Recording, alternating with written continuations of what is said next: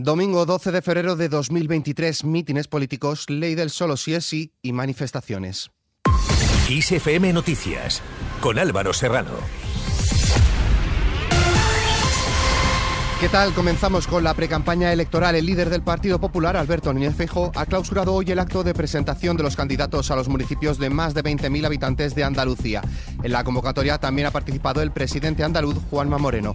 Feijóo ha asegurado que el gobierno de coalición ha colapsado y por eso recomienda al presidente Pedro Sánchez que convoque las elecciones generales justo después de las municipales para evitar hacer pasar a los españoles por lo que tilda de bochorno durante 10 meses. Cuando un gobierno representa al pasado pierde las elecciones y cuando un partido representa al futuro, gana las elecciones. Y nosotros representamos al futuro y el gobierno representa al pasado. Por su parte, el líder de Vox, Santiago Abascal, acusa al gobierno de España de haber pisoteado derechos y asegura que es el peor de los últimos 80 años. Abascal también ha denunciado la nada por parte del Partido Popular, culpándole de no apoyar al Partido Verde en sus iniciativas. El problema del Partido Popular es que se le ha acabado el crédito. Y el Partido Popular ya solo tiene deudas con los españoles a los que ha engañado desde hace 15 años, elección tras elección, asunto por asunto. Es que no, ha habido una sola bandera que no hayan tirado al suelo. Es que el Partido Popular es el PSOE con 10 años de retraso. Y es que Vox ha querido sacar músculo hoy domingo en la Plaza de Toros de Murcia con lleno casi absoluto en su mitin de presentación de los candidatos a las autonómicas de mayo.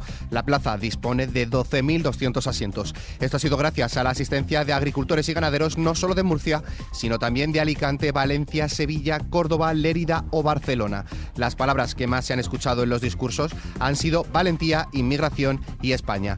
Por otro lado, el presidente del Gobierno y secretario general del PSOE, Pedro Sánchez, ha remetido desde Málaga con contra la élite de la patronal y su festín, mientras reclama sacrificios salariales a los de abajo. Con festín se refiere a la información conocida estos días de que el presidente de la COE, Antonio Garamendi, pasará a ser asalariado de la patronal este año y cobrará 380.000 euros anuales. No se puede estar reclamando sacrificios salariales a los de abajo mientras hay un festín para los de arriba. Y hay muchos empresarios y trabajadores autónomos que van a entender lo que digo. En este país no puede haber dobles varas de medir. Una para la mayoría, para la gente de a pie, y otra para la minoría elitista. Continúa la polémica con la ley del solo sí es sí. PSOE y Unidas Podemos siguen sin hablar y, por tanto, sin ponerse de acuerdo con la reforma de dicha ley desde que este lunes pasado los socialistas registrarán su propuesta de reforma ante la falta de acuerdo en el seno del Ejecutivo entre justicia e igualdad. En esta línea, el líder de Más País, Íñigo Rejón, ha reclamado al Gobierno que salga de la discusión sobre los años de cárcel y alcance un acuerdo sobre la reforma de la ley porque no es verdad, dice, que penas más altas resuelvan todos los delitos, mientras que es necesario dice, hablar de reinserción y trabajo psicológico para evitar que los agresores reincidan. Que el debate no puede estar solo centrado en las penas, que el debate se tiene que centrar en la falta de educación sexoafectiva a los niños y a los, adolescentes, en la falta de referentes de una masculinidad diferente, en la falta de referentes sobre medidas de detección, de prevención y de acompañamiento. No podemos centrarnos en el debate exclusivamente en las penas, que ya son altas. El debate se tiene que centrar en qué está pasando culturalmente para que cada vez aumenten más los casos de violencia contra la libertad de las mujeres o de agresión sexual contra las, contra las mujeres.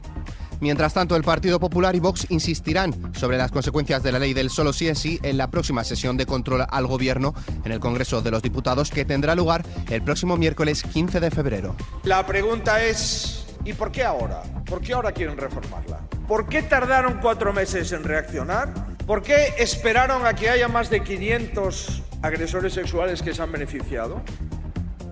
Pasamos a las manifestaciones por toda España a favor de la sanidad pública. El presidente del gobierno, Pedro Sánchez, ha defendido una sanidad pública digna, de calidad, gratuita y universal frente al modelo del Partido Popular de que se cure quien pueda con sus privatizaciones y recortes. Sánchez ha recalcado el compromiso de su gobierno en defensa de uno de los principales pilares del estado de bienestar.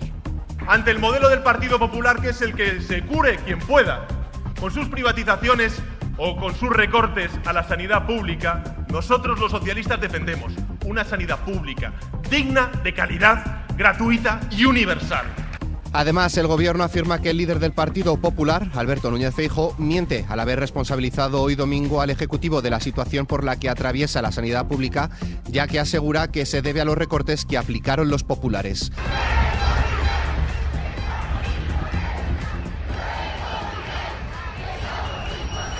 Miles de personas han desbordado hoy las calles de la capital en la multitudinaria manifestación convocada en defensa de la sanidad pública madrileña y para exigir a la presidenta regional Isabel Díaz Ayuso que escuche las reivindicaciones de los sanitarios y los vecinos de la región para frenar el desmantelamiento de la atención primaria. La delegación de gobierno en Madrid cifra de 250.000 personas el seguimiento, mientras que los convocantes elevan la participación a un millón de personas. El líder y diputado de Más País, Íñigo Rejón, ha pedido al gobierno de la Comunidad de Madrid que frene su plan cruel e injusto de demoler la sanidad pública en la región y ha añadido. Quienes hoy salimos a las calles en Madrid representamos una mayoría moral. Se vote lo que se vote, ya hay una mayoría de madrileños y de madrileñas que está de acuerdo en una idea muy básica, que es la idea que nos hace sociedad. Queremos vivir en un lugar en el que tu salud no depende de tu dinero, Queremos vivir en un lugar en el que tu bienestar y tu tranquilidad no dependen de tu dinero. Queremos vivir en una sociedad en la que puedes vivir tranquilo y que eso no dependa de dónde hayas nacido, de cómo te apellides o de lo que hayas heredado. La portavoz en la Asamblea y candidata a la presidencia regional por Más Madrid, Mónica García, ha reivindicado el proteger la salud de los ciudadanos frente a la incompetencia, las chapuzas e incluso la mala fe por parte del gobierno regional frente a la incompetencia, frente a las chapuzas, frente incluso a la mala fe, como vimos ayer con los sendos tweets tanto de la presidenta como de la Comunidad de Madrid, nosotros reivindicamos con orgullo algo que es de sentido común y es proteger la salud de nuestros ciudadanos y ciudadanas. El secretario general del PSOE en Madrid, Juan Lobato, además de los de los, de los sindicatos Comisiones Obreras, Unai Sordo y UGT, Pepe Álvarez, se han unido para afear a la presidenta de la Comunidad de Madrid, Isabel Díaz Ayuso. Estos eran los datos que daba Lobato hace unos días. Más de 800.000 madrileños en listas de espera récord histórico. Cientos de miles de familias sin pediatra, sin nuestros médicos de urgencias de toda la vida que están a disposición y usted no los contrata. Mayores tratados sin dignidad y sin medios en las residencias públicas de Madrid.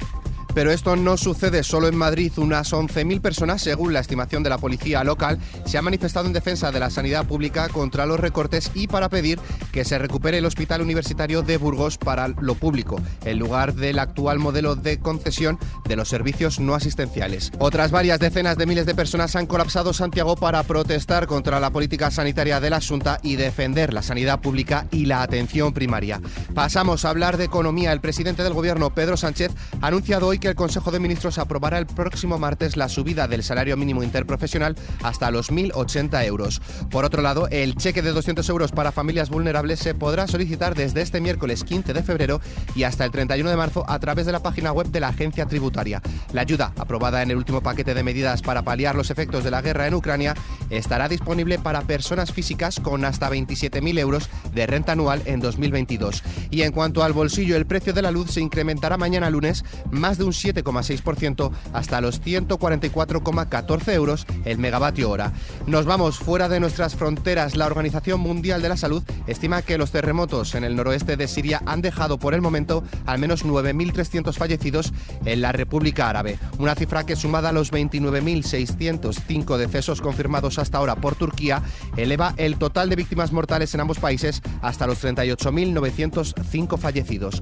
Por su parte, el jefe humanitario de la ONU, Martin Griffiths, ha reconocido que su organización ha fallado a la gente en el noroeste de Siria, una de las zonas más afectadas por los terremotos que azotaron el país y a donde apenas ha llegado ayuda humanitaria. Y en nuestra hoja cultural, la Academia de Cine ya había anunciado que esta edición estaría marcada por su sostenibilidad y respeto al medio ambiente, hasta tal punto que los galardonados en las distintas categorías recibieron su estatuilla fabricada con material reciclado.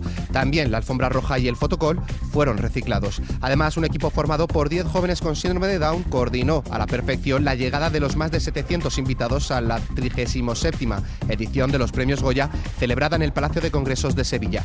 Todos ellos, amantes del cine, se convirtieron en los protagonistas por una noche de la alfombra roja más inclusiva del cine español. Y nuestra felicitación a todo un maestro de las letras.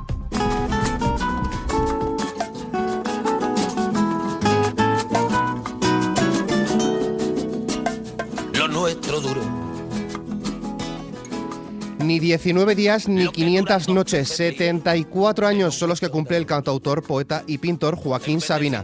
Nacido en Úbeda, tuvo que exiliarse del régimen franquista debido a su pertenencia al Partido Comunista por aquel entonces. Pero a su regreso lo hizo por todo lo alto, publicando desde entonces 17 discos de estudio y 7 en directo, además de colaborar con distintos artistas. El leve infarto cerebral y la posterior depresión que sufrió en 2001 no pudieron con él y continuó encima de los escenarios con la misma fuerza y personalidad del primer día.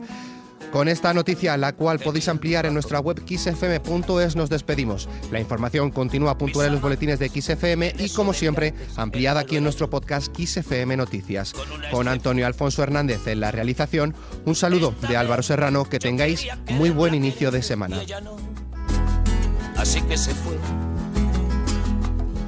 Me dejó el corazón en los huesos y yo de rodillas desde el taxi y haciendo un exceso me tiro dos besos, uno por mejilla